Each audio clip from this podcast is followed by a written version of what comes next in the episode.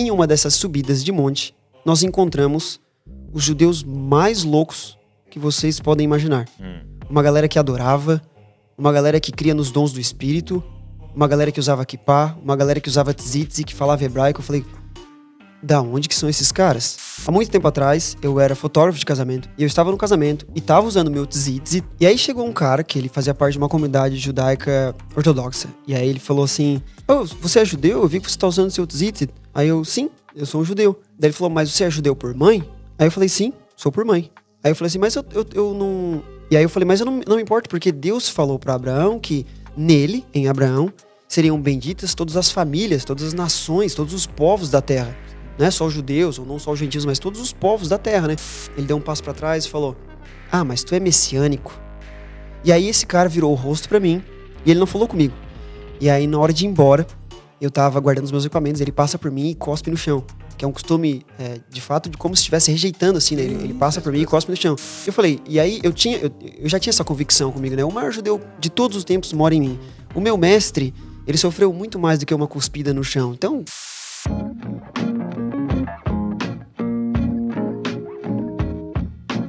Fala galera, Jesus Cop, Douglas Gonçalves por aqui para mais um Jesus Cop Podcast. Seja muito bem-vindo. Olha só, tudo que a gente faz aqui tem um objetivo: deixar você mais parecido com Jesus ou dar ferramentas para você formar Cristo em outras pessoas. A gente está muito feliz de te receber aqui, estarmos juntos. Você que está ouvindo, você que está assistindo, e eu tô aqui à mesa com Arthur Marques, E aí, Edu? E aí, galera? meu co-host, aqui para me ajudar nesse tempo de conversa. Vamos embora pro podcast de hoje.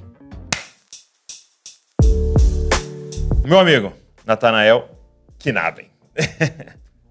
muito bom. E aí? Arthur, Tudo muito bem? bom. Prazer, hein? Prazer é todo meu. Que honra estar aqui com vocês. Alegria. Obrigado. Direto de Criciúma.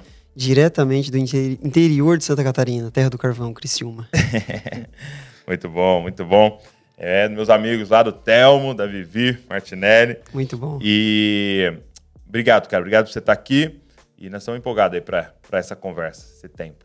Imagina, a honra é minha. Ó, é, a galera, não sei se a galera consegue ver na câmera e tal. Você tá aí com o seu kipá, né? E como é que chama esse, esse do lado? Dá, dá pra levantar pra mostrar pra galera? Dá, eu acredito que dá sim. Tzitzit. Não sei. É, tzitzit. A galera que tá olhando aí no YouTube, tzitzit.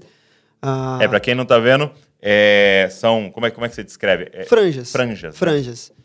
Ah, em Números capítulo 15, versículo 38. Não sei se já posso começar. Pode, manda Já vai ver, começar a ver. soltar o verbo aqui. Solta o verbo. Basicamente, Números capítulo 15, versículo 38, Deus ordena para Moisés para que os filhos de Israel usassem nas quatro, nos quatro cantos das vestes tzitzit, ou franjas. Uhum. Essas franjas servem para lembrar dos mandamentos. Então, aqui eu tenho, nos quatro cantos da, da, da minha roupa, eu tenho essas franjinhas Uhum. Que me ajudam a lembrar dos mandamentos. Os mandamentos moram aqui? Não. Não. Mas é como a aliança do casamento.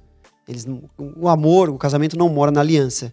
Mas é uma lembrança, né? O anel que nós usamos no dedo, né? Eu não uso porque, infelizmente, eu tive uma alergia. É mesmo. É verdade. Daí então eu evito de usar. Mas o amor mora no meu coração. O amor pela minha esposa mora no meu coração. Igual os mandamentos. Então é uma lembrança.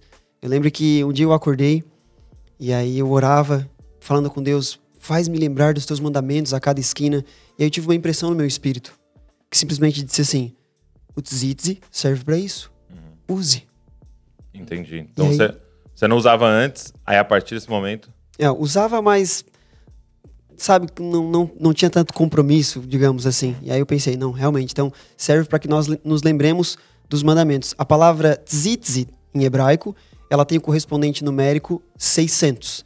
Se você for ver o tzitzit aqui, não sei se todo mundo vai conseguir ver, mas ele tem cinco nós, aqui, cinco nós principais, e em cada ponta ela tem quatro franjinhas. Então tem, é, desculpa, tem oito franjinhas aqui, oito aqui, oito aqui. Em cada uma das quatro pontas tem oito franjinhas. Então, se a gente soma 600 mais 5 mais 8, nós temos 613, que são as 613 mitzvot, os 613 mandamentos, que são decorrentes dos 10 mandamentos que Deus ordenou a Moisés no Monte Sinai. Muito legal. Nossa, interessante, hein? É. Então, para você que está nos assistindo aqui, é, o Natanael, ele é judeu, ok? Que crê em Jesus, né? E frequentemente você vai falar aqui Yeshua, né? Yeshua. E é. você crê? Eu vou, eu vou procurar falar Jesus para o pessoal entender mais Sim. fácil. Mas Yeshua. Mas por que, que se fala Yeshua, pra galera entender? Bom, Yeshua foi o nome que ele recebeu. Uhum. É, por exemplo, ah, se eu for nos Estados Unidos, eu tenho um amigo meu, americano, e ele, me, ele não me chama de Nathanael, ele me chama de Nathaniel. Uhum. Porque a gente tem algumas É diferenças. É, a gente tem algumas diferenças. E o nome Yeshua, ele sofreu uma tradução para Jesus, né? Primeiro foi Yeshua, depois Jesus, e aí depois acabou virando Jesus. Inclusive, a letra J, ela não existe no alfabeto hebraico, por É exemplo. mesmo? É, ela não existe. Então, é, por exemplo, Javé, né? O pessoal fala, a letra J não existe. Então, Jesus foi de fato uma tradução. Ele não vai me ouvir se eu chamar de Jesus? Não, com certeza ele vai te ouvir, né? Porque ele sabe dessa tradução. Mas nós, como somos de uma descendência judaica, aí nós preferimos chamar ele pelo nome que ele recebeu de fato, né? Mas eu vou procurar falar Jesus para que o pessoal entenda, porque às vezes eu falo Yeshua, né? A gente já conversou sobre isso, o pessoal acha que eu tô falando de outra coisa, Sim. ou que eu não acredito em Jesus, então quero que fique muito claro, sim, nós acreditamos no Mashiach, no Messias e Yeshua, Jesus. Muito bom. E aí, lá em Criciúma, você faz parte de uma, de uma comunidade. E, e como é que foi essa. é, você, desde criança, envolvido, como é que é a sua história com, é, com Deus? Muito bom. Eu vou tomar um pouquinho de tempo aqui porque essa é a primeira vez que eu vou contar a minha história publicamente. Eu esperei o momento certo e eu acho que a Shem preparou esse momento pra gente. Eu cresci num ambiente religioso onde nós já acreditávamos em Yeshua. Então, eu não vim do judaísmo e me converti ao cristianismo, ou então algumas pessoas acham que eu, eu vim do cristianismo e me converti ao judaísmo, né? Eu cresci num ambiente religioso. Na minha família, nós mantínhamos algumas práticas judaicas, mas nós não sabíamos. Por exemplo, a minha avó, e aí provavelmente a mãe da minha avó também, elas faziam toda semana um pão tradicional que nós nor- normalmente comemos no Shabat, no dia de hoje, né? Antecedendo o Shabat. Nós estamos Toda- gravando aqui numa, numa sexta-feira. Exato. Toda semana a minha, a minha avó limpava a casa na sexta-feira, por exemplo, preparando para a família chegar no sábado. A minha avó não trabalhava fora. Ela era uma dona de casa, então ela podia limpar a casa na segunda, na terça, em qualquer dia. Mas ela limpava justamente na sexta-feira, porque foi passado para ela que no sábado era o dia de reunir a família, no dia de descansar. Então ela ensina isso para minha mãe, a minha mãe ensina para mim e eu vou ensinar também para minha descendência. Então a gente tinha alguns costumes, mas ninguém sabia o porquê. Por exemplo, a minha mãe costuma fazer os pães tradicionais que nós comemos no Shabat. Que é uma trança, né? Exatamente, minha mãe costuma fazer ainda. Por quê? A gente não sabia. Meados de quando eu tinha meus 14, 15 anos, nessa comunidade religiosa que eu já fazia parte, o grupo de jovens, os adolescentes, nós tivemos um, se eu posso falar assim, um despertamento por parte de Deus de nós começarmos a buscar mais. Não tinha nenhum problema com a comunidade, mas parece que a gente não era impulsionado a nos aprofundar mais em Deus. E a gente começou a subir os montes. Inclusive, os nossos líderes não, não curtiam muito, porque o que, que os jovens de 14, 15 anos estão fazendo na madrugada no monte? Então, era, era meio estranho, assim. Então, a gente meio que fazia meio que escondido isso. E ali no monte, eu comecei a ter as minhas primeiras experiências de fato com Deus, assim. Falei, existe algo além das quatro paredes da igreja, daquilo que a gente sente lá. E eu praticamente me sentia um morto, né, dentro da igreja. E aí, encurtando um pouco a história, em uma dessas subidas de monte, nós encontramos os judeus mais loucos que vocês podem imaginar. Hum. Uma galera que adorava, uma galera que cria nos dons do espírito, uma galera que usava kippah, uma galera que usava tzitz e que falava hebraico. Eu falei, da onde que são esses caras? E aí, enfim, a gente, praticamente, eles subiam no mesmo dia que nós subíamos, então a e, gente se... e ele subiu um monte também ali. Eles subiam um monte. Olha. Então a gente se encontrava ali. Até que determinado dia, a gente chegou exatamente no dia que eles estavam chegando. E aí a gente teve a oportunidade de entrar numa rodinha de conversa antes de subirmos de fato o monte. E aí a pessoa que estava falando conosco, que começou a, a ministrar ali, era o meu atual rabino. Essa é a atual comunidade que eu faço parte, né, dos judeus malucos. e, aí, e aí, no final das contas, ele começou a falar, e aí, resumindo, ele disse: Cara, por que, que vocês não vão lá fazer uma visita? Numa sexta-feira? Que é tradicional, a gente estuda a Torá e tal. E aí a gente, gurizada, a gente gostava muito de uma música mais intensa. A gente perguntou: e aí, como é que é a adoração de vocês? E aí o Rabino falou: a nossa adoração é desesperada. Aí nós. Mas e o estilo musical? Como é que é? A nossa adoração é uma adoração desesperada por Deus. A gente já entendeu, mas. E a música, como é que é? Como é que vocês tocam assim? É uma adoração desesperada. A gente concluiu, ok, ele não vai falar, a gente precisa visitar. E aí, enfim. Isso, isso, isso aí é bom, esse marketing é, bom. É, não, ele segurou. Gostei, ele segurou. gostei. Não, o Rabino segurou. E aí a gente foi visitar. Bastou uma sexta-feira pra gente falar assim, ó, parece que a peça de quebra-cabeça que estava dentro da gente, a gente conseguiu ver, ver a imagem completa quando a gente se conectou com a comunidade. Eventualmente, nós não passamos de cara para a comunidade, né? não tinha como. O nosso rabino ele sempre ensina que para nós resgatarmos as raízes do judaísmo, nós precisamos celebrar o Shabat, voltar a celebrar o Shabat, ou seja, uma festa que nós celebramos toda sexta-feira em agradecimento a Deus, né, é, em lembrança à provisão que ele fazia chover todo dia, o maná que ele fazia chover todo dia, mas na sexta-feira chovia uma porção dobrada para que no sábado eles pudessem descansar, ficar com Deus, curtir com a família. E aí então a gente volta a celebrar o Shabat, primeira coisa, e depois volta a celebrar as três principais festas, que é a Páscoa, Pentecostes e Cabanas, Pesach, Shavuot e Sukkot. Começa a celebrar isso. Então a gente demorou um tempo até começar a ingressar nessa cultura de volta para as raízes judaicas.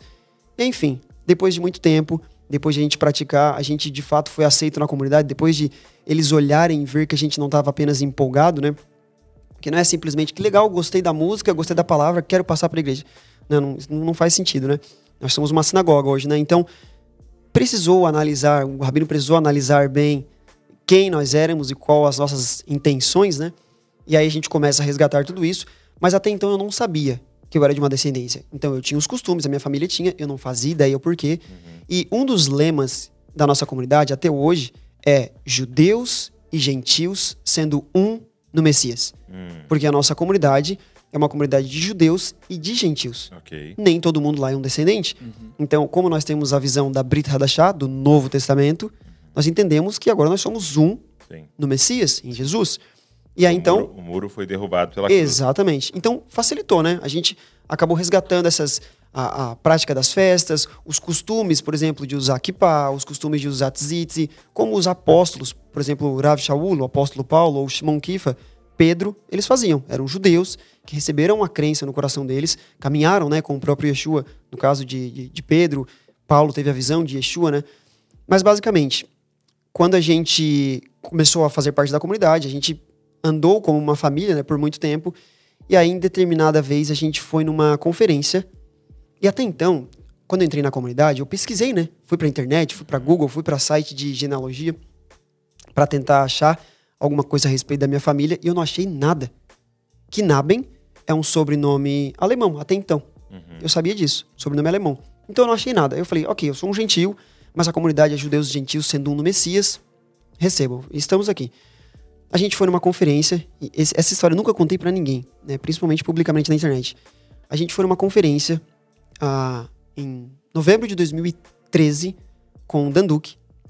E o Danduque não sabia nada sobre nós. Né? A gente estava lá numa conferência como todo mundo estava lá. E aí, em determinado momento, no último dia da conferência, ele chama o pessoal, o pessoal da nossa comunidade. Uma, algumas pessoas foram na conferência, nem toda a comunidade. Ele chama algumas pessoas para ir à frente, porque Deus tinha falado com ele e alguma coisa ele ia liberar sobre nossa comunidade. E aí ele orou por todos nós, foi um grande mover da parte do Espírito. E aqui, todo mundo caiu no chão ali, e eu, que normalmente sou uma pessoa que não choro muito e tudo mais, já tinha comentado com o Douglas, eu fiquei ali em pé, recebendo. Sim. Eu sabia que Deus estava tocando todo mundo e estava me tocando diferente, eu fiquei ali em pé recebendo. Eu chamo de Ministério do Frozen. Só congelado. Geladeira. Só todo mundo caindo e lá. Eu tinha um amigo que falava que é o, o Ministério Geladeira. Eu tenho um amigo assim também. Tem, né? Não, eu vou contar. A gente tava numa conferência com o Danduque também.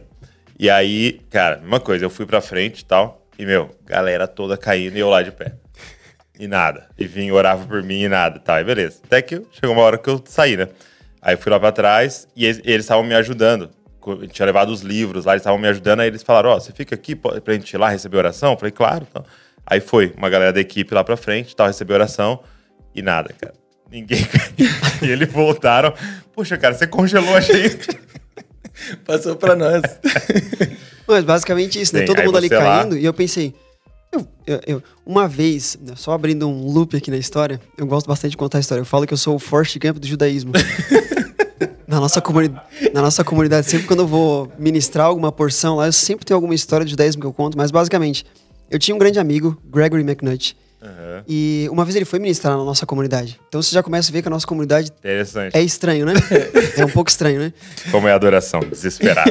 É, e ele foi, Agora eu minis- entendi. ele foi ministrar na nossa comunidade, e aí no final do culto, o nome da conferência era apenas um toque. Todo mundo acabado no chão. Todo mundo, todo mundo. Eu, obviamente, eu, eu, eu ministrava no altar na época, eu tava tocando. E eu tava ali no altar servindo todo mundo. Eu falei, poxa, que legal, tá todo mundo sentindo aqui a presença de Deus. Mas amém, eu tô aqui servindo. Deus tá me usando da forma que precisa ser usado, né? E eu vi o Gregory tomando um Gatorade depois do culto, que ele costumava fazer jejum todos os dias da, da conferência que ele ministrava, né? Eu vi ele tomando um Gatorade, amarrando o cabelo dele e dizendo: Obrigado, Jesus.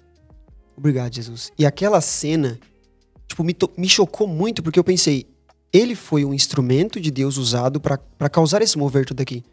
E ele tá ali totalmente consciente daquilo que tava acontecendo. E aí eu comecei a parar de me culpar, né? Porque muitas vezes a gente cria um estereótipo de que, ok, Deus me toca quando eu choro ou quando eu caio no chão. O próprio Dan fala assim: eu não me importo se você caiu no chão, não. Pra mim é até melhor que você não caia, porque nem não causa tanto tumulto. Fica mais fácil pra gente caminhar e abençoar as pessoas que estão na sala. E aí, basicamente, estava todo mundo caído no chão. Eu tava lá de pé. E aí o Dan veio e me abraçou. E aí eu ouvi que ele falou pro tradutor dele, ó, eu quero que você traduza com o teu microfone aí.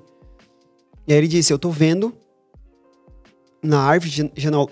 Eu, eu, eu, tenho muito medo de falar essa palavra, pessoal, vocês não tem noção, porque às vezes pode ser que eu fale a palavra errada, mas é árvore Genealógica. genealógica. Muito obrigado, Douglas.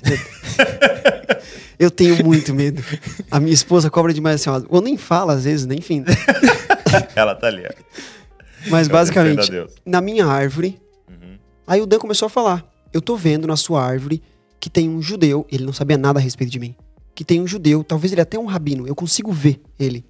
Ele orando para que ele tenha na descendência dele um filho que acreditasse no Messias e que levasse essa bandeira para frente. Por quê? Aí eu vou entrar, vou abrir um outro loop aqui.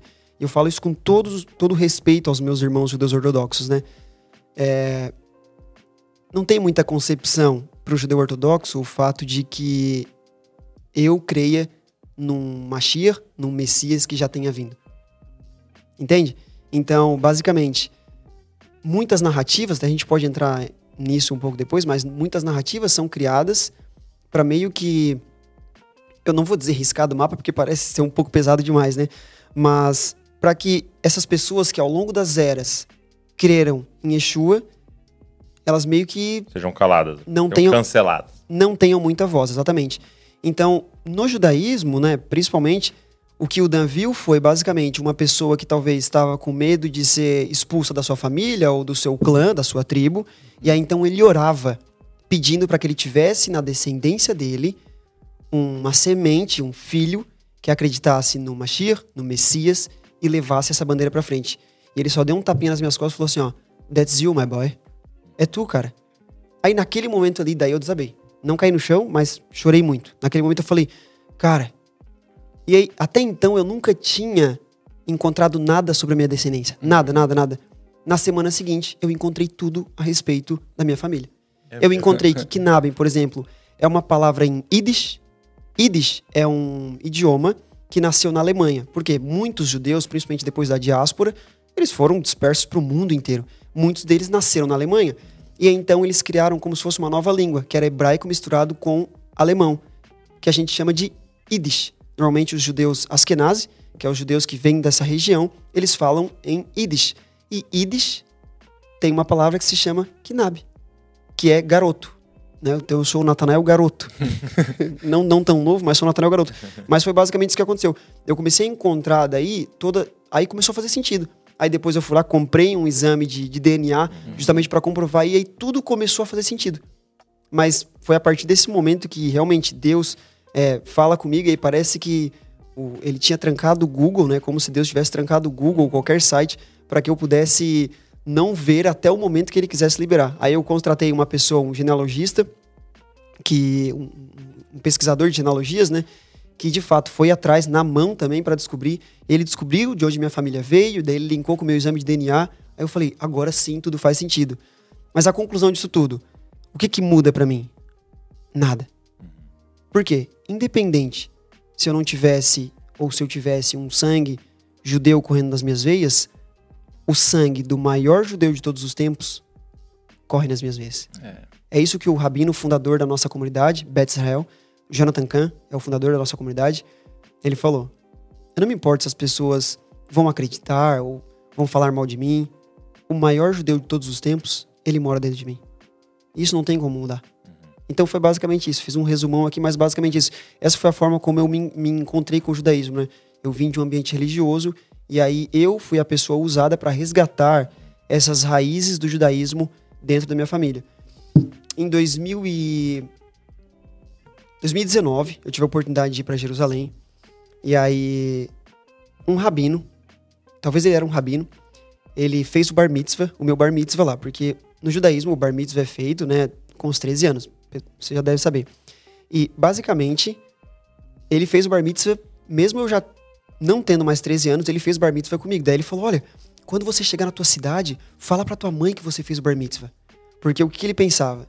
É, a sua mãe é uma judia, e de fato eu sou um judeu por mãe, né? A sua mãe é uma judia, ela vai ficar muito feliz de saber que você agora tá resgatando a, a, a, as suas raízes no judaísmo e tudo mais, né? Enfim, a minha mãe não fazia ideia do que era bar mitzvah, né? Eu fui a pessoa de fato usada. Hoje os meus pais fazem parte da mesma comunidade onde nós, onde nós fa- fazemos parte, né? Eu e minha esposa. Então eu de fato fui essa pessoa que foi usada para trazer essas raízes dentro da minha família. Interessante. Que massa. E como é que foi para a sua família? Assim, lá atrás, né? Os primeiros momentos que você decide ir e se juntar à comunidade e tal. É bem estranho, né? Porque grande parte da minha família cresceu nesse ambiente religioso juntamente comigo. Então, para minha família, primeiro, é, é muito comum, né? Aqui no Brasil a gente tem às vezes uma mentalidade dessa. Quando uma pessoa muda de igreja, a gente já pensa que a pessoa eh, desviou, né? Ele não tá mais crente, por exemplo. Só pelo fato, às vezes, de mudar de uma placa de igreja, né? E eu não tava mudando só de uma, vamos supor, uma placa de comunidade. Eu tava indo pra uma cultura completamente diferente. Uhum. Então, nos primeiros momentos, a galera achava que eu era muito fanático. Até muito fanático, fica falando só de Deus, de Yeshua, esse negócio todo. Mas depois de um tempo eles perceberam que eu não ia mais sair daquilo ali. E aí então eles precisaram aceitar. Foi basicamente isso. Entendi. E, e, assim, uma pergunta também, é você falou que você veio de um contexto religioso, né? E sua família não tinha a noção dessa raiz judaica, né? Tinha costumes, mas não, não sabia. Quando você começou, teve algum tipo de é, problema, assim, da sua família em olhar e falar assim, ah, você está mudando, sei lá, de, de religião ou algo do tipo? Porque muitos cristãos mais religiosos, que não têm tanto é, tanta informação, tanto conhecimento, acaba tendo muito enraizado uma teologia da substituição também, né? Tem Então, muito você passou- antissemitismo. Passou Sim. por isso? Na verdade, a gente sofre com antissemitismo até hoje. É. essa é a verdade. Eu lembro de uma situação que eu estava, há muito tempo atrás, eu era fotógrafo de casamento, e eu estava no casamento e estava usando meu tzitzit, e, e aí chegou um cara que ele fazia parte de uma comunidade judaica ortodoxa, e aí ele falou assim, oh, você é judeu? Eu vi que você está usando seu tzitzit. Aí eu, sim, eu sou um judeu. Daí ele falou, mas você é judeu por mãe? Porque a, a tradição oral diz que o judaísmo só pode ser por mãe, não pode ser por pai, né? Tem alguns gaps aí, mas enfim. Aí eu falei, sim, sou por mãe. Aí eu falei assim, mas eu, eu, eu não. Acaba que eu não me importo muito, eu falei pra ele, porque a promessa pra Abraão é que em Abraão, e Abraão é o pai da fé, Abraão não é a mãe da fé. Abraão é o pai da fé, né? Então, como que a gente pode reconhecer que o judaísmo veio de um homem e depois, do nada, a gente reconhece que o judaísmo só vem por uma mulher, né? E aí eu falei, mas eu não, não me importo, porque Deus falou pra Abraão que nele, em Abraão, seriam benditas todas as famílias, todas as nações, todos os povos da terra. Não é só os judeus, ou não só os gentios, mas todos os povos da terra, né? E quando fala todos os povos da terra, eu entendo que é todos os povos da terra. Ele deu um passo pra trás e falou: Ah, mas tu é messiânico. E aí esse cara virou o rosto pra mim e ele não falou comigo. E aí eu, eu tive que fazer mais algumas fotos dele, inclusive, que ele era um convidado da festa. Isso já faz bastante tempo. E aí, na hora de ir embora, eu tava guardando os meus equipamentos, ele passa por mim e cospe no chão. Que é um costume, é, de fato, de como se estivesse rejeitando, assim, né? Ele, ele passa por mim e cospe no chão. Eu falei, e aí eu tinha, eu, eu já tinha essa convicção comigo, né? O maior judeu de todos os tempos mora em mim. O meu mestre, ele sofreu muito mais do que uma cuspida no chão. Então, eu tô sofrendo uma cuspida no chão, massa. Então, assim, hoje a gente sofre muito com isso, né? A minha família, no início, eles não entendiam. Então, eles achavam assim, ó. Eu chegava, por exemplo, eu usava muito tempo a barba muito grande, né? Eu, eu parei porque a minha barba não é tão boa quanto a do Douglas, que é fechada. A minha tudo é falhada, né? É tipo a mim, então. Desculpa. Foi indelicado. Era uma dica pra você parar. Meu, acabei de... É uma dica. Eu já percebi que eu vou tirar também. Meu Deus. Perdoa, irmão, Arthur. Ok. Vamos fazer só esse corte já. Anota esse pedaço pra mim, por favor. A gente tem que fazer corte com o podcast também, né? Praticamente. Mas basicamente, a família chegava e falava assim, ó, você não vai explodir nada aqui não, hein? Tipo, o pessoal brincava assim, né? O próprio fotógrafo do nosso casamento, ele falou assim, que, que não tem nada a ver com os judeus isso, né? Sim, exato. O próprio fotógrafo do nosso casamento falou assim, ó, seria legal se vocês, é, na hora depois da festa, eles se saíssem de dentro de um bolo e explodissem o bolo. não, cara, eu acho que Acho não. que Eu não, eu seria acho- legal. é, acho que tá se confundindo as coisas. Então a minha família ah, tinha um pouco dessas brincadeiras e tal. Mas e, principalmente depois que eles me viram na internet, eu acho que minha família começou a aceitar mais o fato deles depois terem visto eu ter algum tipo de voz na internet, né? Ter algum tipo de alcance. E eles começaram a dar, talvez dar um pouco mais crédito do que quando eu ia nas festas de família comer o kippah, comer o tzitz. e Entendi. Talvez achava que era só mais uma moda que eu tava inventando na família. É, o, o kippah, né? Que é algo também bem característico, né? Que, qual é o significado dele? Bom, o kippah, ele não tem nenhuma referência. Então, o kippah é o... né? Mostra pra galera aí. É. Aqui de lado dá pra ver? Aham. E como é que faz ficar preso? Então, aqui na minha cabeça fica preso numa boa, assim. Tranquilo. É, quem tem muito cabelo, às vezes eles colocam algum grampinho Ah, tá. de cabelo. Por exemplo, o meu, o meu rabino, ele tem mais cabelo, então ele bota um grampinho preso ali. E é bem comum. É, se tu for em Jerusalém, literalmente, tem kippah que é do tamanho dessa, dessa roda aqui, assim, ó. então, tipo, Uhum. bem não- pequeno. não vai caber, na, não, não vai ter como sentar ali direitinho. Então, os caras colocam um grampinho. Mas o kippah, apesar de que ele não tenha nenhuma referência, nem na Torá, nem na Brit Hadashah, Uhum. nem no Taná, sobre usar o kippah, o kippah ele é uma lembrança do, das roupas que o sacerdote usava, né? A mitra sacerdotal, sabe? A- a- que, que o sacerdote usava. Então, é uma lembrança. Ele simboliza que nós temos uma cobertura acima da nossa cabeça, que de fato tem a mão do Senhor a respeito a respeito das nossas vidas aqui, ó, cuidando de nós, né? É como se fosse um limite. Nós chegamos até aqui, mas daqui para cima tem alguém, tem Deus, né? Tem o eterno Deus que está cuidando de nós.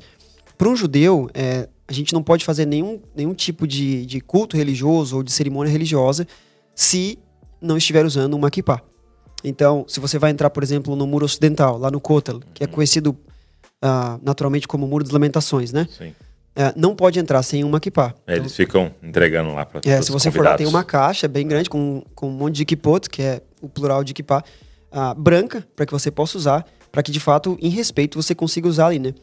Os judeus dizem que o kippah, ele é como se fosse uma, uma identidade para aquela pessoa. Então, se o kippah, por exemplo, ele é azulzinho, a pessoa se identifica com, com o Estado de Israel. Se o kippah ele é mais escuro, talvez mais preto, se identifica mais com o judaísmo ortodoxo. Nós, como temos uma visão do Messias, de Yeshua, é, a gente não fica tão, tão, vamos dizer, religioso ou legalista, né? Tendo que usar o kippah em todos os momentos. Até porque eu mesmo, quando fui no Muro das Lamentações, por exemplo, eu tirei foto de um rapaz, um judeu ortodoxo, que estava com tzitz, estava lendo a Torá, inclusive. Ele estava de gorro. Ou seja, ele estava com uma cobertura, que é igual usar o Cabeça chapéu. coberta, É. aham. Então, o que não podia é ficar com a cabeça descoberta, né? Então, o que passa seria a mão do Senhor está sobre a nossa cabeça, tem uma cobertura é, acima de nós. Então, normalmente, como uma, um instrumento de identificação, né? É, é o branding dos judeus, né? Aham. Como um instrumento de identificação, a gente acaba usando o kippah, porque é, acaba ficando fácil, né? Eu, inclusive, usava muito o tzitzi, uso até hoje, né? Mas nos casamentos, por exemplo, eu, eu usava o tzitzi, porque eu sei que despertava curiosidade nas pessoas. Uhum. E eu não tenho tanta facilidade de chegar nas pessoas e evangelizar, já plantar uma semente. Então eu usava alguma peça do judaísmo, por Vai exemplo. gerar uma pergunta. E aí eles perguntavam, o que é essa moda aí que tu tá usando? Bom, tu me perguntasse, agora eu vou te falar. E aí então eu tinha uma oportunidade, mas seria isso. Muito legal. Você até comprou um chapéu, né? Eu vi porque os vídeos lá, É, né? o vídeo é mais legal. Comprei em 2019, quando eu fui pra Jerusalém. A gente era louco pra ter um chapéu e de fato autêntico, né? Aham. feito à mão em Jerusalém. A gente foi numa fábrica mesmo, que eles fazem sobre medida. Eu provei diversos chapéus. E o que mais ficou legal foi um chapéu que é da linha racídica do judaísmo. aham. A linha O que racídica. é a linha racídica? A linha racídica seria uma linha mais ortodoxa, Uhum. bem mais conservadora, vamos dizer. Os caras que normalmente a gente vê, ah, no, sei lá, no Instagram ou no YouTube, que estão com chapéu, com o Bekshé Kaftan, com a roupa preta, geralmente são os Eles judeus. só usam preto, né? É, normalmente usam preto. Depois a gente pode entrar um pouco nisso. Mas basicamente, esses são os caras judeus ortodoxos, né? Os, os mais, os mais conservadores. Quando eu fui comprar o chapéu, e uma coisa até interessante que aconteceu, porque no dia seguinte seria um feriado em Jerusalém. Um feriado como se fosse um ponto facultativo, assim. Uhum. Eles estavam celebrando uma festa, que era o Tu Shivat, que é o ano novo das árvores, que em Deuteronômio fala que o homem é como uma árvore, né? E aí, então eles celebram começo do ano, como se fosse janeiro ou fevereiro para nós, um feriado que é basicamente o ano novo das árvores. Aí eles celebram essa festa, comem só frutas nesse dia e tal. O vendedor falou assim pra gente, ó: "Amanhã o chapéu vai estar mais barato. Se vocês quiserem, vocês voltem aqui amanhã e vocês compram um chapéu mais barato."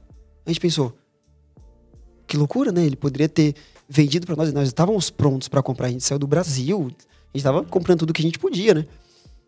E de fato, tava 200 reais mais barato Uau. no dia seguinte. E a gente comprou, e a gente ganhou o case. Eu e meu rabino, fomos só nós dois na viagem. Então a gente comprou o case do chapéu, e, enfim, foi muito legal. É, porque tem que proteger ele. Precisa. E, e é mais caro, assim, uma parada. É, é um pouco, é um pouco mais caro. Aí no final das contas, quando nós estávamos na loja para comprar, ele não me perguntou se eu fazia parte do judaísmo racídico. Eu inclusive perguntei qual é a forma certa de usar o chapéu. Já deu a dica ali. eu que- perguntei pra ele. E ele falou: olha, os mais ortodoxos eles usam mais para baixo, tapando quase que o olho. Os mais tranquilos eles vão usar bem aqui no, no, no topo da, da cabeça aqui, com, com a aba mais para cima. Mas ele não mencionou nada assim, ó. Se vocês forem messiânicos, por exemplo, vocês não podem usar. Ou se vocês acreditam em Yeshua, vocês não podem. Em Jesus, vocês não podem usar. Basicamente, indiretamente, né? Ele perguntou se eu tinha o dinheiro. Foi basicamente isso. Ele não. Pré-requisito, ter É, o dinheiro. Mas é isso aí. Tens o cheque pra dar aí pra gente? Ok. Eu comprei e vim feliz com isso embora, né? Só que aí, aqui no Brasil acabou virando um pouco de polêmica. Até eu, eu comecei a dar uma evitada de usar, porque algumas pessoas primeiro falaram que eu comprei o chapéu pra incorporar um personagem. Como se eu fosse um personagem. Só que em 2019, meu Instagram, eu nem, eu nem usava muito meu Instagram, assim, então claramente não tinha a ver com isso, né? E aí depois algumas pessoas começaram a me falar, cara, tu queres envergonhar a comunidade? A comunidade judaica usando esse chapéu? Eu falei, de forma alguma. Eu uso o chapéu justamente em lembrança a tantos sábios que vieram antes de mim. Muitos deles pagaram um preço de sangue para nós termos acesso a tanta sabedoria como nós temos hoje, né? Mas hoje o chapéu ele tem um significado bem parecido, inclusive, é, com a kippah. Muitos judeus usam ou só o chapéu, ou às vezes o chapéu com a kippah por baixo. Eu procuro usar agora mais internamente na nossa comunidade, ou quando faço algum tipo de conteúdo, que aí as pessoas já acabam identificando que é o Natanael, o judeu que não pisca, que acredita em Yeshua. Isso é verdade. O judeu que não pisca é boa. Olha, ver seus vídeos lá, você não pisca mesmo. Atenção total. Atenção total. Deixa, eu- deixa eu fazer uma pergunta. Uhum. É, eu percebo que você é, fala bastante os termos né, em hebraico. Você aprendeu a língua depois que você é, foi atrás? Muito menos do que vocês, do que vocês pensam. É? Muito menos do que vocês pensam. O meu rabino falou que cerca de 80 a 90% dos judeus, eles não falam hebraico. Por quê? Ah, al- alguém de vocês, por exemplo, fala grego? É, e o Brit Hadashah, o Novo Testamento, até onde a gente tem conhecimento, ele foi, foi escrito em grego.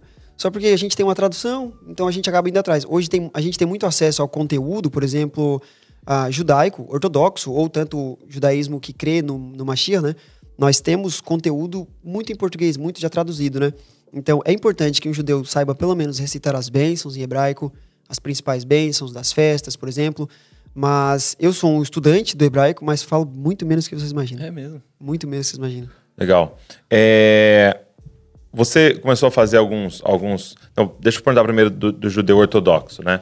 É, eu lembro que quando a gente foi em Israel, eles nos levaram em um bairro de judeu ortodoxo. E eles nos falaram algumas coisas, por exemplo, que eles não tinham televisão e nem acesso é, à própria internet e tal. E era tudo muito limitado. Então eu lembro que até passando a gente via os muros e tinha notícias nos muros coladas, que era onde eles se informavam do que estava acontecendo e tal. Eu lembro de é, adultos e, e crianças passando assim, todas vestidas e tal, e a gente tava passando com as nossas esposas e eles colocarem a mão assim, né, desviando o olhar assim, mas com a mão mesmo assim, Sim. quando passava uma mulher, né? É, é assim, é, qual é a convicção deles para serem é, assim, terem esse tipo de costume? Então, uh, uma coisa que é até importante eu deixar claro aqui, que alguém aqui no Brasil falou, é, eu não lembro quem foi a pessoa, não vou citar o nome para não cometer esse erro, mas de cinco judeus caminhando juntos, a gente vai ter sete opiniões. Hum, entendi. Então, assim, é, então, assim, não tem como eu dizer para ti, olha, eles fazem É isso por causa. É, aham. mas normalmente os judeus que vão ser mais tradicionais, que o celular deles é aqueles de lanterninha ainda, né? Não, não- nada de WhatsApp, Instagram, normalmente são os racídicos. Tá. Que aí é, é a, é a, a É linha até mais aquela comunidade é, grande que tem em Nova York, por exemplo, é racídico? A comunidade. Não, é, tem um pouco de mistura. Tem mais... É, tem mistura. Porque assim, os judeus, por exemplo, os racídicos vão pensar de uma forma, tem uma linha do judaísmo que é a linha reformista, tem a linha mais conservadora. Então a gente vai ter diferentes formas de pensar, né? E nós, obviamente, já pensamos diferente, que nós temos a crença no Mashiach. Uhum. Mas tudo isso, inclusive, ah, se você tiver com a sua esposa, por exemplo, e vai cumprimentar um judeu, normalmente ele não vai cumprimentar a sua esposa e tal. Então, tudo isso é uma forma de respeito, né? Uma forma de é, embelezar ainda mais o mandamento, né? O mandamento fala que não pode cobiçar, por exemplo, né? Então, a gente, eles embelezam ainda mais o mandamento, né? Ah, um dos mandamentos que Deus ordena é em Levítico, que não era para cortar o cabelo redondo, ou em algumas traduções não pode cortar o cabelo das têmporas, né? Que é aquelas, aqueles cachos, por exemplo. Vocês veem que eu não tenho, por exemplo, né? Mas e muitos judeus ortodoxos também não têm aqueles cachinhos né? que fica caindo aqui. né? Eles não cortam justamente essa parte aqui. Então tem, tem uns que vêm até na orelha, eles colocam para trás da orelha, tipo pequenininho, e tem outros que vai até a cintura. Então os caras que muitas vezes querem deixar crescer mais, ou, ou né? Ou às vezes até mesmo não olhar para sua esposa, por exemplo, para uma mulher é, é para embelezar, para cumprir, ain- cumprir ainda mais o mandamento, né? Ou, por exemplo, a barba, fala que não pode passar navalha e tudo mais. Ah, tem judeu que deixa a barba crescer. Eles até dizem, né? Tem, tem uma linha do judaísmo que diz que a barba ela nunca deve ter um limite para crescimento. Ela deve sempre crescer, crescer e crescer, porque ela demonstra como que está a sua espiritualidade. Quanto maior a barba, mais espiritual. Meu Deus, sou mais espiritual dessa mesa. Você Obrigado, é mais espiritual Natanael, Sinto, por vez. isso. sinto algo aqui diferente. Você já falou da dele, deixou claro.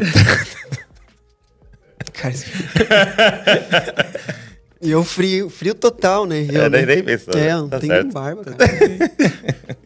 Muito bom. Agora, há uma, é, um tema né, que está ligado ao judaísmo, que é a questão da prosperidade. Né? E a gente tem essa, essa ideia né, do, do judeu ser alguém muito próspero, ou em sua maioria. Né? E, e aí a gente vê algumas coisas assim do- dos prêmios Nobel e das, das invenções e tal, e mesmo sendo um povo pequeno, né, em proporção à população mundial, como é relevante, né? Fala um pouco disso pra gente, que eu sei que você começou a fazer alguns conteúdos Sim. é, falando sobre isso. Né? Então, a grande verdade é que nem todo judeu é rico. Uhum. E quando a gente fala rico, é o rico que as pessoas acabaram de pensar. De ter grana, de ter dígitos na conta. Por quê? Porque a verdadeira prosperidade não está relacionada diretamente ao dinheiro. Por exemplo, se a gente for analisar a palavra prosperidade no hebraico, nós temos a palavra tsalar. E tsalar significa, um dos principais significados de tsalar é avançar, por exemplo. Tem judeus, tem, É ra- mesmo? tem rabinos, por exemplo, que eles são sustentados pelo governo de Israel para estudar a Torá. Ou seja, eles têm o sustento para então estudar a Torá. Quando perguntaram para os sábios, né, quem é verdadeiramente rico? E eles responderam: rico é aquele que é grato com o que possui. Então, o judaísmo tem esse conceito de prosperidade, tem, tem esse conceito de viver contente com aquilo que possui e por isso que ele é próspero. Então, muitas vezes está mais para a mentalidade do que simplesmente para a quantidade de grana. Você pode, você pode ver histórias de grandes rabinos que precisavam pedir oferta para manter a sinagoga, por exemplo, na rua, sabe? E eram rabinos que eram muito prósperos. Mas o judeu, é, desde que Deus lançou essa promessa sobre Abraão, o judeu nunca teve dificuldade de baixar a cabeça e de obedecer.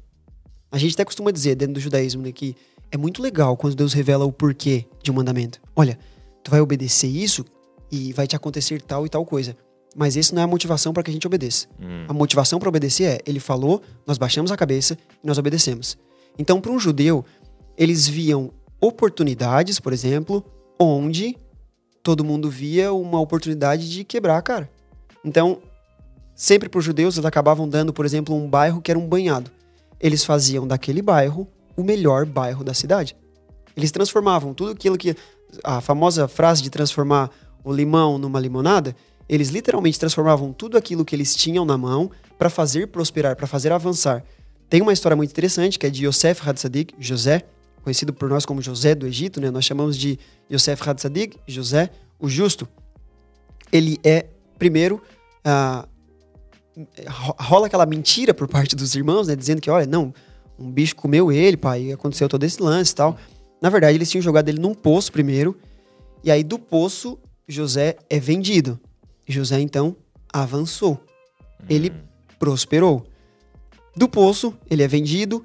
Da venda, ele vai para casa de um, uma grande pessoa influente no Egito, que era Potifar. E aí, na casa de Potifar, ele meio que se torna o caseiro, o dono da casa de Potifar ali.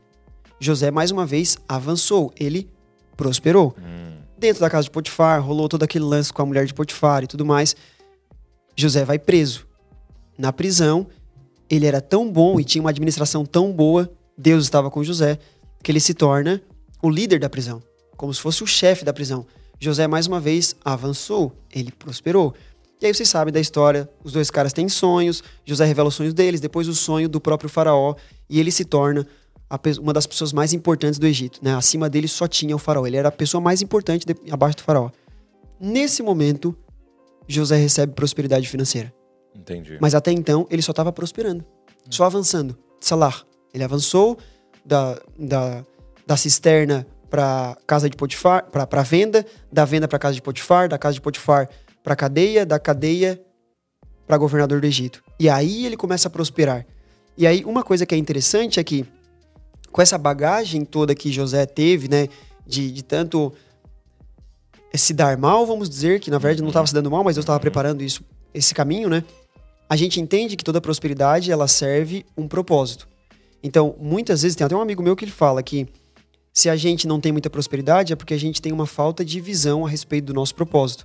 Então, o judeu está muito conectado de que a prosperidade é uma ferramenta para que nós possamos ativar nosso propósito. Eu pergunto para vocês, para o que serviu a prosperidade de Yosef? Hum, para é, manter viva a família de Israel que tinha a semente do Messias. Exatamente. Se Yosef, obviamente, nos planos de Deus ele ia providenciar alguma Sim. coisa, mas imaginamos que não, não, não tinha Vamos Yosef. Dizer que não. Uhum. É, a família estava fadada a morrer de fome. De fome. Então, assim, toda prosperidade, todo dom, tudo aquilo que Deus nos entrega, ele serve um propósito. Então, a primeira coisa a respeito de prosperidade é saber que ela não está conectada com o dinheiro. Uhum. A segunda coisa a respeito de prosperidade é saber que nós precisamos buscar propósito. O propósito vai mover prosperidade. É, eu vi, eu vi alguém dizendo isso. É que o que é ser próspero é ter o suficiente para cumprir o propósito de Deus na sua vida.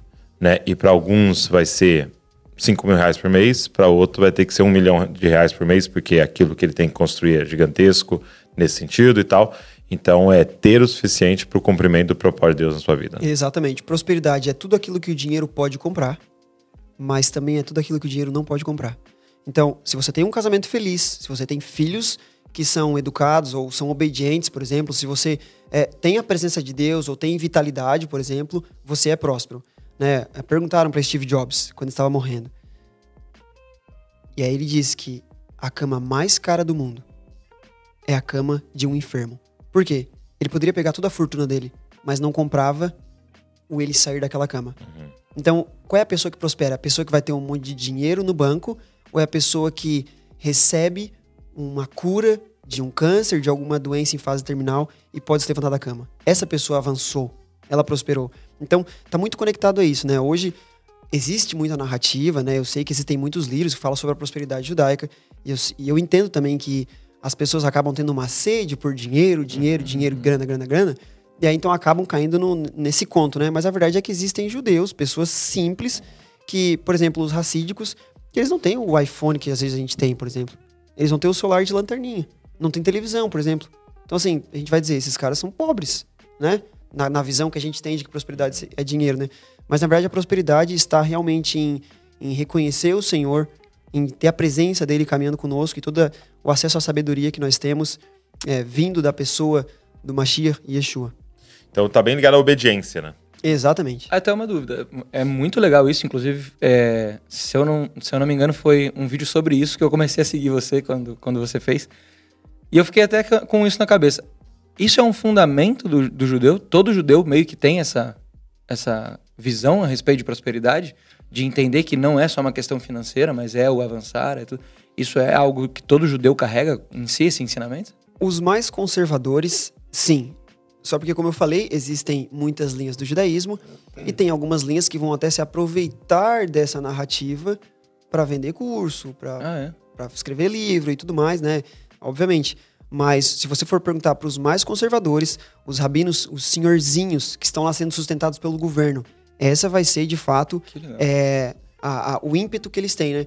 E isso me faz lembrar das palavras do Rav Shaul, do apóstolo Paulo, que ele fala que se você tem o que comer e o que vestir, seja grato. Uhum. Você já é próspero, tem o que comer o que vestir. Nós hoje temos muito mais que isso, né? Então me faz pensar que talvez essa linha de acreditar que prosperidade é avanço, essa seria mais a linha é, que, que eu tô propenso a, a, a praticar ela, entende? Se Deus quiser me dar dinheiro para que eu possa cumprir um propósito de vida, ok. E muitas vezes, por falha nossa, né, por, por falta de visão, como a palavra de Deus fala, o meu povo perece por falta de conhecimento, né, muitas vezes por não ter visão, por falta de conhecer o nosso propósito, de buscar o nosso propósito, a gente às vezes não prospera. Porque se, o teu propósito, se a tua visão a respeito de propósito é pequena, a prosperidade que você precisa é proporcional à visão que você tem. Agora, se você tem uma visão grande a respeito do teu propósito, você tem algo grande para fazer, para executar no reino de Deus, a prosperidade que ele vai derramar é muito grande na sua vida. E a gente sempre precisa entender que toda prosperidade também serve para o reino de Deus. Tudo que a gente tem, quem é que deu? É o próprio Deus. O nosso trabalho é apenas devolver para ele, fazendo o reino dele expandir aqui na terra. Eu, uma coisa que eu percebo, aí você pode até me corrigir se, se minha, meu raciocínio não estiver correto, é que a- o judeu, é, por ter mais clareza de sua história, e a sua história fala sobre um povo escolhido por Deus, né? Ele tem uma firmeza em sua identidade. Então imagina você sendo comunicado o tempo inteiro, você foi escolhido por Deus. Eu- nós fazemos parte do povo escolhido. Olha as promessas de Deus tá sobre as nossas vidas e tal. Então você tem essa firmeza na sua identidade e isso te dá muito mais ousadia, coragem de avançar. Então, por exemplo, muitas pessoas poderiam abrir uma empresa, mas muitas ficam com medo e falando: eu vou abrir uma empresa, mas eu vou conseguir, ah, mas eu não vou dar conta, certeza que eu vou falir. E alguém que tem firmeza na sua identidade, ele vai avançar com isso, né? E o Dwayne Roberts, né, no, no domingo, ele contou uma ilustração, né, na verdade é até uma história que né, nos ensina, ele dizendo de um rapaz que ele é, foi fazer como se fosse o vestibular nos Estados Unidos, né? É, eles têm uma prova depois do, do terminando o high school, que aí, dependendo da sua pontuação, você vê a faculdade que você vai entrar. E aí ele foi fazer essa prova tal, e ele não foi tão bem. Ele saiu da prova dizendo, poxa, cara, não fui bem tal, não sabia várias coisas e tal, mas múltipla escolha, você coloca lá e vai, né? É, e aí, de repente, passou um tempo, chegou pelo correio para ele o resultado. E ele tinha tirado uma nota altíssima. Tava no topo, assim, né? Tirou uma nota altíssima na, na, naquela prova e tal. E, cara, esse cara foi tomado de confiança, falou, poxa, eu sei mais do que eu imaginava. E aí ele começou a avançar e tal, e fez faculdade e se tornou um mega empresário Ó, muito próspero, fazendo grandes coisas, entendeu? É, e foi assim, uma virada na vida dele. Entendeu? 20 anos depois, ele recebe uma carta, entendeu? Da, do órgão lá da, que cuidava da prova, dizendo: olha, a gente errou. Ele te mandou errado para você o resultado, sua nota era, e era uma nota baixíssima. Entendeu? E aí ele falando sobre isso, cara. Ele entendeu que ele era inteligente. exato, exato. A mentalidade, na verdade, né, que Deus plantou neles por causa dessa promessa, pronto, é isso que a gente é e pronto. É. E essa, isso está sobre nós. ó. Exatamente. Isso está sobre nós nessa mesa, né? Efésios vai dizer: vocês são escolhidos. Antes da fundação do mundo, ele te conhecia. Antes de ser formado no ventre da sua mãe, ele sabia, ele sabe o seu nome, né? Achei lindo aquilo que você falou, né? Que o Dante falou. Como é que é? Vocês estão escolhendo o nome pro seu filho, né? Assim, é que a gente, a gente vai ter um menino, Aham. até eu acho que ninguém sabia disso. Eu Meu pude- Deus. Vamos estourar um negócio azul aqui. É. Puxar revelação. É, vai, vai. Já tem quase nascido. né? Ah, e aí, a gente, no judaísmo, né? Bom, vocês sabem disso, mas dar um nome Uhum. para uma criança é algo realmente. A criança vai carregar pro resto da vida dela aquele nome ali, né? Então, não é um nome que vai ser bonito só na fonética, é legal para escrever, etc., que vai ser descolado entre os amigos ou vai ser bonito pro Instagram. Mas de fato é algo que a pessoa vai carregar, né? Se a gente vê, por exemplo, Raquel, que estava dando à luz a, a Benjamin, né? Que veio ser Benjamin. Ela estava sentindo muita dor na hora que ela estava dando à luz. E ela falou: Como eu tô sentindo muita dor, ele vai se chamar Benoni, filho da minha dor Uau. porque ela estava sentindo muita dor. E aí, Jacó estava muito feliz que ela estava dando um, um mais um filho para ela, né? Primeiro veio José e depois veio, veio Benjamim. Então Jacó estava muito feliz. Ele falou: Como assim? É, eu- tu tá sentindo dor, mas para mim é uma alegria? Ele vai chamar Benjamim, filho da minha alegria. Então, assim, é um nome que a criança vai carregar pelo resto da vida. Né? Então, eu e a minha esposa, nós estamos orando muito a respeito de que qual o nome que nós devemos colocar, né? A gente não quer simplesmente uma fonética bonita e tal. E aí, conversando com o Dan, ele falou que não precisa se preocupar, porque no momento certo, Deus vai revelar para vocês como que ele já chamou o seu bebê. Nossa. E aí, tem uma situação na Bíblia que é Deus falando com o profeta Isaías. Ele fala, Isaías, não se preocupa, eu já te conheço pelo nome. E é uma, da- é uma das únicas situações que Deus fala. Então, quer dizer, tem um nome que talvez não, talvez não seja nem o nome que a nossa mãe nos deu, mas tem um nome que ele mesmo nos conhece. Então, é muito interessante, né? Pra gente, pra gente, a gente talvez, tá, muita gente tá ansiosa, fala, e aí, vocês já escolheram? Você Fica mandando mensagem, né? Mas a gente tá bem tranquilo com isso, porque eu sempre falo pra minha esposa, se a gente não tivesse preocupado com isso, é porque Deus não estava preocupado de informar a gente com relação a isso. Eu tinha, por exemplo, uma convicção desde cedo de que com 30 anos a minha vida ia mudar. No judaísmo, nós temos uma crença, né, a ética dos pais acredita que com 30 anos a pessoa está no auge dos seus poderes, dos 30 ao- aos 40 anos, né? E a gente vê, Yosef, o José, por exemplo, ele assumiu o governo do Egito com 30 anos. Davi assumiu o reinado com 30 anos. Yohanan, o imersor, João Batista, ele começa o ministério dele com 30 anos. O próprio Yeshua, Jesus, começa o ministério dele com 30 anos. E eu pensei, alguma coisa, cara, vai acontecer com 30 anos? Eu não sei o que, que é. Chegou a sua hora. É, chegou o meu momento. É isso aí. Eu não, eu não sei o que, 31, é, mas, tá com 31 aqui. mas alguma coisa vai acontecer. E aí, claro, é dos 30 ao qua- aos 40 anos, né? Dos 40 tem mais uma, um- uma vira- virada de ciclo. E eu fiz 30 anos no dia 15 de novembro. No dia 17 de novembro, a minha vida realmente mudou. E aí, um dos sinais de que tava alguma coisa mudando foi, de fato, essa voz que Deus me deu através da internet e tudo mais. Então, assim, bem como a idade que Deus tinha plantado essa ideia em mim lá atrás já, essa atenção, né? Ele deixou no meu radar ligado. Ó, vai se preparando que alguma coisa vai mudar. Só porque eu tenho várias pessoas, amigos meus na minha comunidade, que, que sabem desse mesmo estudo que eu. Só porque, por que que pra mim foi tão convicto isso? E aí, com o nome, nós estamos nessa essa mesma etapa. Vamos ver o que, que Deus tem pra pra liberar aí nos próximos dias. Muito bom. Que legal. Se você quiser pôr Douglas, significa águas escuras. Muito bonito. Se você quiser, Arthur é Bonito. nobre. É um pouco melhor. Ó, Muito melhor. Muito bonito. Sacanagem. Mentindo em rede nacional aqui. É, rede global. Global, global. É, e, e atualmente você tem se dedicado assim. Eu percebo que nas redes sociais você tira um tempo ali, você fala é, muito disso que a gente está conversando aqui hoje, mas em sua maioria, é, na maior parte do tempo, você fala sobre branding, sobre posicionamento, sobre marca, né? É, esse tem sido o seu trabalho hoje. Exatamente. Os judeus, se vocês forem para prestar um pouco de atenção, os caras são os mestres no brand, né? Todo mundo já reconhece o judeu. Se ele tá de kippah ou não, se ele tá com o peote, que é o- os cachinhos, ou se ele tá com tzito, já vai reconhecer um judeu. Hoje, eu auxilio pessoas a conseguir achar essa essência, esse propósito que Deus já plantou nelas, e aí saber como comunicar isso para as outras pessoas. Quando Deus chama Abraão, ele fala, na nossa versão em português, ele diz: saia da tua terra, da tua parentela, para uma terra que eu te mostrarei. E é interessante porque, se a gente for analisar a narrativa, é primeiro, saia da tua terra. Hum. Primeiro sai, depois para uma terra que eu te mostrarei. Então Abraão não sabia nada, ele estava no escuro, literalmente, né? Vou abrir só um loop aqui. A tradição oral conta que quando Deus chamou o povo para sair do Egito, né? Ele libera as dez pragas e tudo mais. O povo caminha até na frente do Mar Vermelho. E aí Deus fala para Moisés: Ó, você vai dar cavara aí no mar e o mar vai abrir. Eu só quero que você diga ao povo, Moisés, que marche. A tradição oral conta que um homem no meio da multidão viu que o mar não tinha se fendido ainda, ele começou a caminhar em direção ao mar. E aí a água começou a pegar no pé, começou a pegar na canela, na coxa, na cintura, até que quando chegou no pescoço dele, Deus resolve abrir um mar. Ou seja, mostrando realmente o ímpeto, né? Aquilo que a gente estava falando. Deus falou, eu vou fazer e pronto. Uhum. Tá, mas se nós morrermos na fornalha, não importa. A gente não vai se dobrar para vocês. Uhum. Né? Então, basicamente, hoje eu auxilio as pessoas a encontrar esse propósito dentro delas. E aí, como ele falou para Abraão, né? Ler, lerá.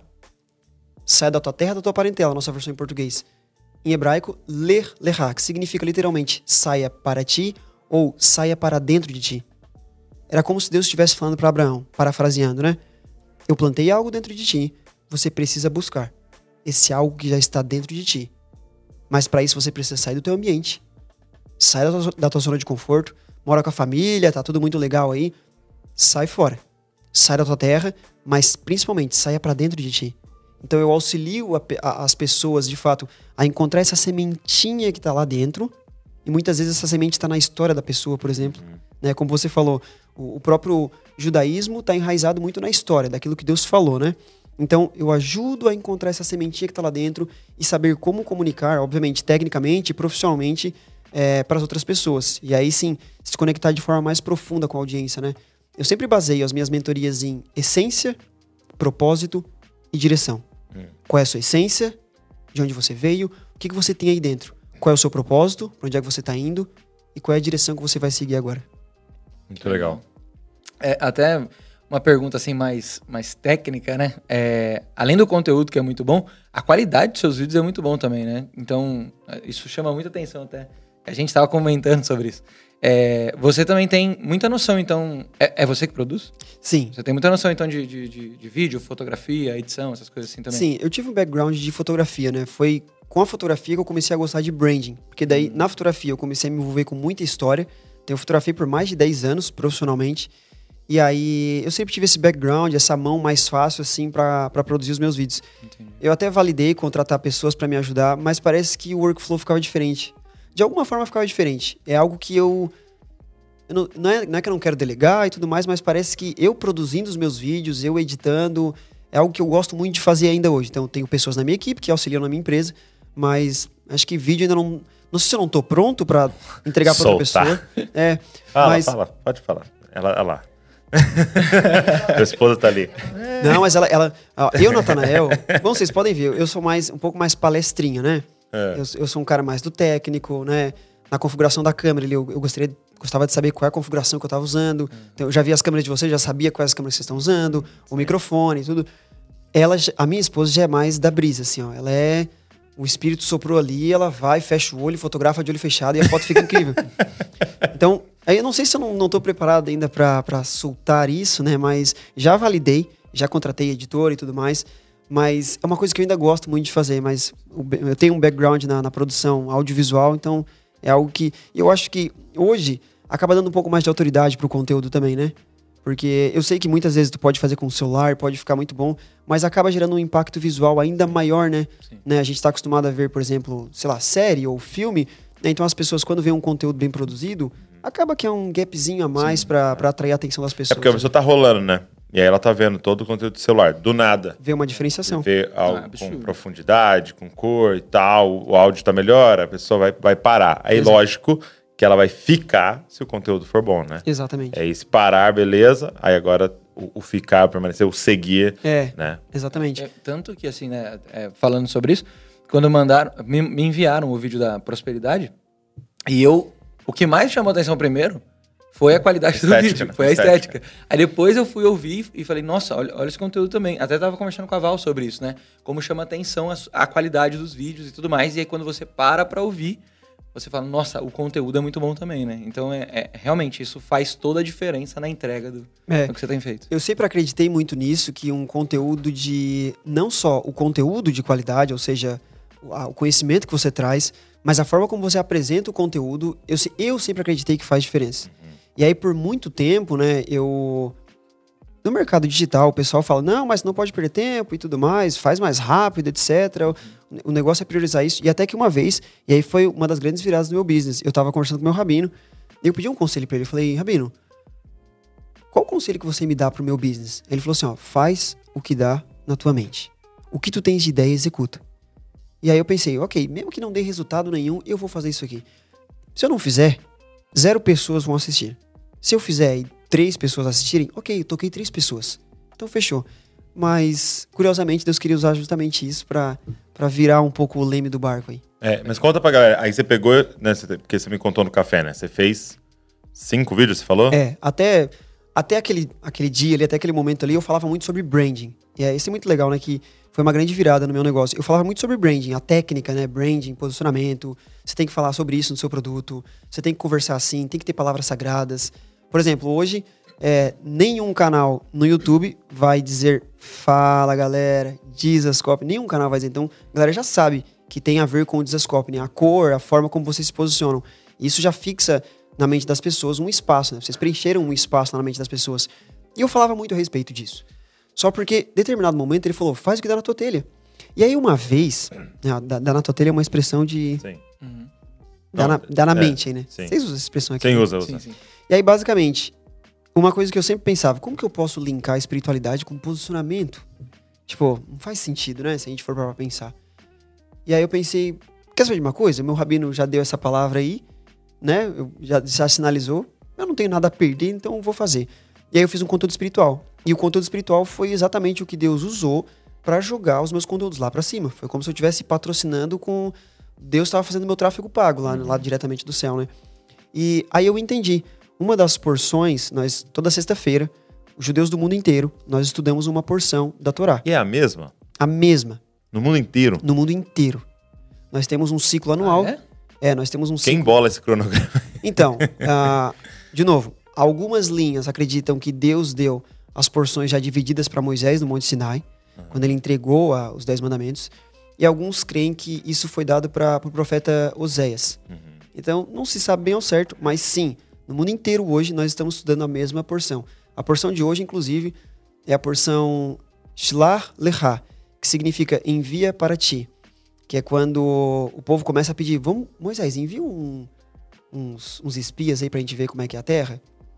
Se a gente for ver, a, a primeira menção disso na Bíblia vai dizer que, Moisés, é como se Deus estivesse pedindo, né? Moisés, envia alguns homens. Só porque no original fala, envia pra ti. Por quê? Se é- é como se Deus estivesse dizendo, se o povo tá pedindo, então envia. Já que eles estão pedindo muito, envia. E aí foi a grande queda deles eles ter ficado 40 anos no Egito, né? Inclusive, só um loop aqui. Depois vocês lembram do que eu tava falando, tá? Mas só um loop aqui. Quando esses 12 homens vão lá pra vigiar a terra, o que, que Deus tinha prometido? A grande promessa que ele fez é: eu vou tirar vocês da escravidão do Egito para levar vocês para uma terra que mana leite e mel. Então, durante as dez pragas, durante todas as visitas que Moisés e Arão fizeram na presença do faraó, a narrativa era: eu vou levar vocês para me adorar numa terra que mana leite e mel. A promessa foi sendo feita por muito tempo por Deus, por muito tempo. Quando eles chegaram na hora H de assumir a terra, dez espias falaram: a gente não vai conseguir. A terra é muito fortificada, tem muito gigante lá, os caras vão, eles vão acabar com a gente. A gente não vai conseguir. Só porque a promessa era, a gente, o cara já tá conquistado. E aí Josué e Caleb falaram: "Não, cara. A gente vai mastigar os caras como pão. Tipo, Deus já deu pra gente, por favor. Eles rasgaram as vestes, né? A porção de hoje fala isso, que eles rasgaram as vestes, né, como se estivesse desesperado, falando assim: "Ó, vocês não estão fazendo isso. Vocês estão, tipo, desobedecendo o próprio Deus que falou que a gente já acessaria a terra. Tipo, a gente não tem que fazer nada. É só seguir. É como, é como o maluco lá que entrou no mar e o mar se abriu. A gente só precisa seguir. E aí eles falaram: não, a gente não vai. Era melhor a gente ter morrido no Egito ou no deserto. Por que, que trouxe a gente aqui? E aí Moisés e Arão clamam a Deus. E aí Deus fala: olha, por causa dessa desobediência, os dez caras já morreram na hora. Deus lançou uma praga, os dez caras caíram na hora, morto. E toda essa geração que tá aqui, eles vão cair no- mortos no deserto também. E aí naquela noite, quando eles viram que Deus estava falando sério, eles pensaram assim, ó, não, então de manhã a gente vai assumir a terra. Mas Deus já tinha dado a sentença de que eles iam cair mortos no, no- no deserto. E aí Moisés fala o quê? Cara, não subam. Não vão pra guerra. Vocês vão morrer, vai, dar, vai ser difícil. E aí eles pensaram, não, agora a gente vai tomar posse. Ou seja, eles quiseram tomar posse de algo que já tinha passado o timing de Deus. Então, quando a gente vai cumprir algo que Deus falou, como o judaísmo fala, a gente não tem que buscar um porquê, a gente tem que buscar obedecer. E é na hora que ele ordena. Abraão, sai da tua terra. Ok, tô pegando as minhas coisas, eu tô saindo agora. Não é assim, será? Será que vai dar certo? Será que não vai dar? Não, é. Muitos cristãos, muitos judeus e muitas pessoas ao redor do mundo, elas não prosperam porque não assumem riscos. E quando a gente fala sobre assumir riscos, é sobre a gente viver uma vida por fé. Uhum. Uma pessoa mandou mensagem ontem para mim: é, estou sempre buscando a Deus e tal, mas ah, parece que sinto que nada está acontecendo. Eu falei, mas a gente não foi convidado a sentir algo. A gente foi convidado a viver por vista? Não, por fé. Por crer e não para sentir. Tudo bem, a gente pode eventualmente sentir, mas mesmo que não está sentindo, a gente deve continuar seguindo. Eu entrei nesse loop, agora eu me perdi, pessoal. É, mas deixa eu só dizer uma coisa interessante disso daí. Os caras Perdeu é, não entraram na Terra Prometida é, por um motivo, assim, principal. E algo que é muito comum pra gente. Reclamar, né? Por murmurar. Então eles vêm o tempo inteiro murmurando e reclamando, murmurando e reclamando. E, e uma coisa que eu aprendi, cara, murmurar, reclamar é até um termo muito forte, né? É uma intercessão satânica. Por quê? Porque murmurar e reclamar é ficar treinando a sua mente para crer. Deus não vai cumprir as promessas. Deus não está no controle.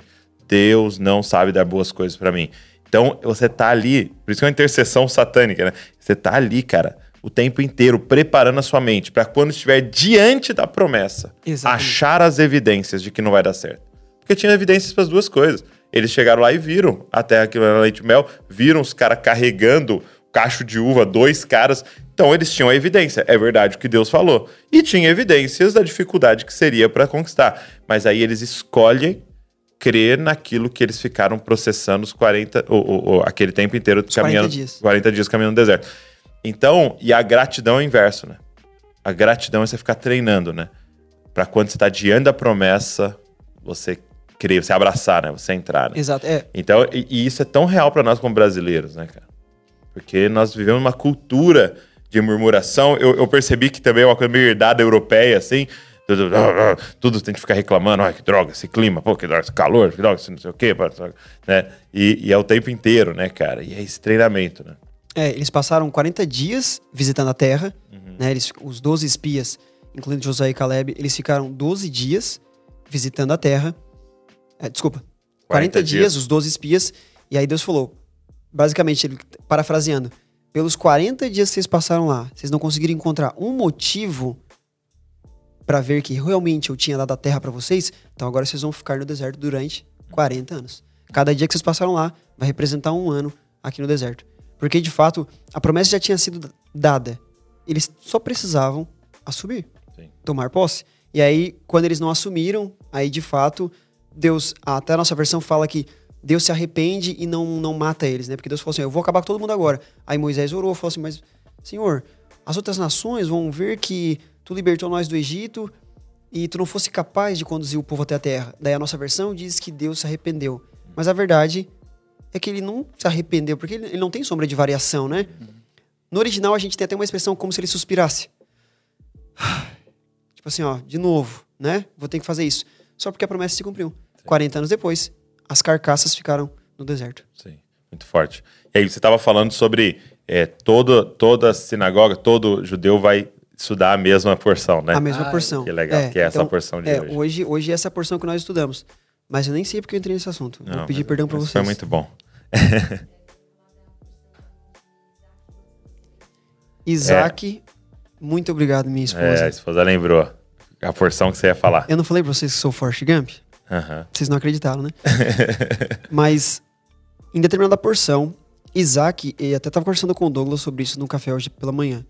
Isaac vai para uma terra chamada Gerar. E a narrativa conta que naquela terra, que era uma terra que estava tendo muita seca, naquele ano era um ano que estava tendo muita pobreza. Então, plantar naquele ano seria muito difícil, naquela terra seria muito difícil. E aí a narrativa diz que Isaac vai para Gerar e ele lança algumas sementes. E naquele ano e naquela terra, Isaac colhe 100 por um. Hum. Os sábios contam, na, de acordo com a tradição oral, que o fato de dizer que Isaac lançou sementes era como se ele tivesse lançado algumas sementes, como se talvez nem acreditasse muito, né? Não vou dizer que ele não acreditava, mas tipo, vamos ver o que, que vai dar aqui, né? Como, os sábios contam isso. E o fato de a narrativa dizer naquela terra e naquele ano estava se referindo que ele semeou numa terra ruim e semeou num ano ruim. Mas ainda assim, e a, e a nossa Bíblia fala isso, que ele colheu 100 por um porque o Senhor o prosperou. O Senhor o abençoou. E naquela terra e naquele ano. Naquela terra, naquele ano. Ou seja, tá no meio da Babilônia, ele vai prosperar. Tá dentro do Egito, ele vai prosperar. Tá numa terra ruim e numa terra que, que um ano também está ruim, ele vai prosperar. Se o Filho de Deus está alinhado com a vontade do Pai. Desalinhou, ele só vai patinar. Ele vai tentar várias técnicas, várias coisas, mas ele vai patinar. E aí a Bíblia até fala que ele prosperou tanto, tanto, tanto, que os caras pensaram assim, ó, o Isaac está prosperando, ele vai tomar conta de tudo, inclusive de nós. Então vamos pedir para que, enquanto a gente é amigo, vamos pedir para se afastar. Aí Isaac se afasta do povo, a prosperidade de Deus vai juntamente com ele. Aí os caras começam a empobrecer tudo, eles retornam para Isaac e falam: Isaac, vem, vem pra perto. vem para perto da gente de novo, porque eles começaram a perder espaço, né? Então, assim, é, a prosperidade, voltando nesse, nesse tema da prosperidade, né? Tá muito conectado com a nossa conexão com Deus, né? O, o quanto a gente está conectado com Deus, com o nosso propósito. E comigo foi exatamente o que começou a acontecer. Quando meu rabino deu essa direção, de eu começar a fazer aquilo que que tava dando na minha, na minha mente e tal, eu comecei a perceber, eu vou, realmente, eu vou ir contra o que o pessoal tá, tá fazendo, muitas vezes de falar só sobre a técnica da- do branding, do posicionamento, e eu vou começar a falar aqui sobre espiritualidade. E aí essa foi a coisa mais louca que começou a acontecer, porque eu tenho clientes hoje que eles chegam até mim e falam, Natanael, eu vi um vídeo teu falando sobre prosperidade no judaísmo, vi um vídeo teu falando sobre Jesus, sobre Yeshua, e eu quero contratar a tua mentoria de posicionamento. aí pra mim, até pra mim, até, até hoje, eu falo assim, ó, como que isso é possível? E aí, pra mim ficou muito claro isso que aconteceu com o Isaac, aconteceu na minha própria vida. Porque eu lanço a sensação é que eu lanço todos os dias conteúdos espirituais, né? Semente, né? Mas eu lanço uma vez por semana. Eu não tô todo dia lançando conteúdo espiritual. Só porque a perspectiva é, Deus fez impulsionar tanto isso, né? E aí até percebi que Deus tava com uma certa pressa, né? De, de avançar nisso, né? Deus começou a impulsionar tanto que a perspectiva é que eu faço conteúdo espiritual todo dia. É verdade que não. Eu faço uma vez por semana. Só porque lança um pouquinho de semente, o Filho de Deus está alinhado com a vontade do Pai, com pequenos esforços, ele alcança grandes resultados. Um filho de Deus continua sendo filho ainda, mas se ele está desalinhado com a vontade do Pai, ele só vai patinar. Porque Deus não vai querer impulsionar ainda mais o desalinhamento dele, né? Esse é o pai. É, meu amigo, obrigado. Obrigado por esse tempo aqui. Foi muito, bom. especial. Muito feliz de você estar aqui. Vai ser muito legal. Você vai ficar na conferência Lidere como Jesus aí com a gente. Muito bom. Vai ser um tempo muito maravilhoso. Obrigado pelo seu trabalho. Compartilhar o coração com a gente aí. Muito bom. Me sinto honrado, pessoal. Obrigado, Nathanael. Foi um prazer, cara. Obrigado vocês pela oportunidade de poder estar compartilhando um pouquinho mais da minha história. Como eu falei, eu, eu sabia que em algum momento eu ia ter que compartilhar isso e de forma mais de coração aberto, então eu estava esperando o momento certo e eu tenho plena convicção de que esse foi o momento que Deus separou para que a gente pudesse fazer isso. Muito bom, muito bom. E você que ficou aqui com a gente, nos ouvindo, nos assistindo, obrigado é, por esse tempo maravilhoso. Deus abençoe você e não se esqueça, você é uma cópia de Jesus. Valeu. Esse podcast é editado por Colina Áudio Produtora.